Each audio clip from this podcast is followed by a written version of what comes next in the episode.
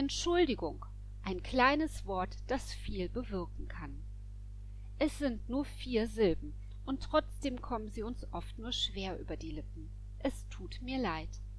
Dabei kann eine Entschuldigung Wunder bewirken, gerade auch in der Berufswelt.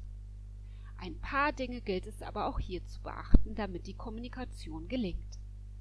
Wählen Sie eine entspannte Atmosphäre für das Gespräch. Das kann die Mittagspause oder die Verabredung zu einem gemeinsamen Kaffee sein. Zur Gesprächsvorbereitung hilft es, sich in den anderen hineinzuversetzen und zu überlegen, wie sieht er oder sie die Situation. Achten Sie auf Ihre Körpersprache. Eine Entschuldigung, bei der wir unsere Arme vor dem Körper verschränken, den Blick abwenden oder unsere Stimme einen genervten Unterton annimmt, lässt den Gesprächspartner an der Echtheit unserer Gefühle zweifeln. Entschuldigungen sind auch wertlos, wenn wir sie im nächsten Moment gleich wieder zurücknehmen. Zum Beispiel Es tut mir leid, dass ich das Protokoll immer noch nicht geschrieben habe, aber du hättest mich längst daran erinnern können. Formulieren Sie lieber kurz und klar, ohne Wenn und Aber.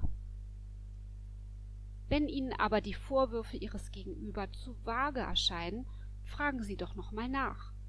Beispielsweise Kannst du mir eine konkrete Situation nennen, wo ich dich schlecht gemacht habe? So erfahren Sie nicht nur mehr, sondern signalisieren Ihrem Gegenüber auch, dass Sie wirklich an einer Klärung Interesse haben.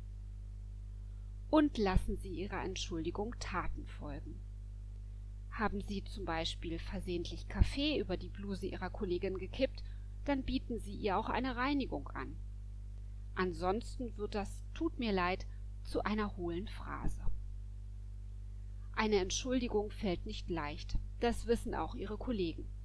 Wenn wir mutig und ehrlich auf unser Gegenüber zugehen, dann können wir die berufliche Beziehung sogar manchmal noch auf eine bessere Ebene heben und mit wenigen Sätzen eine Menge bewirken.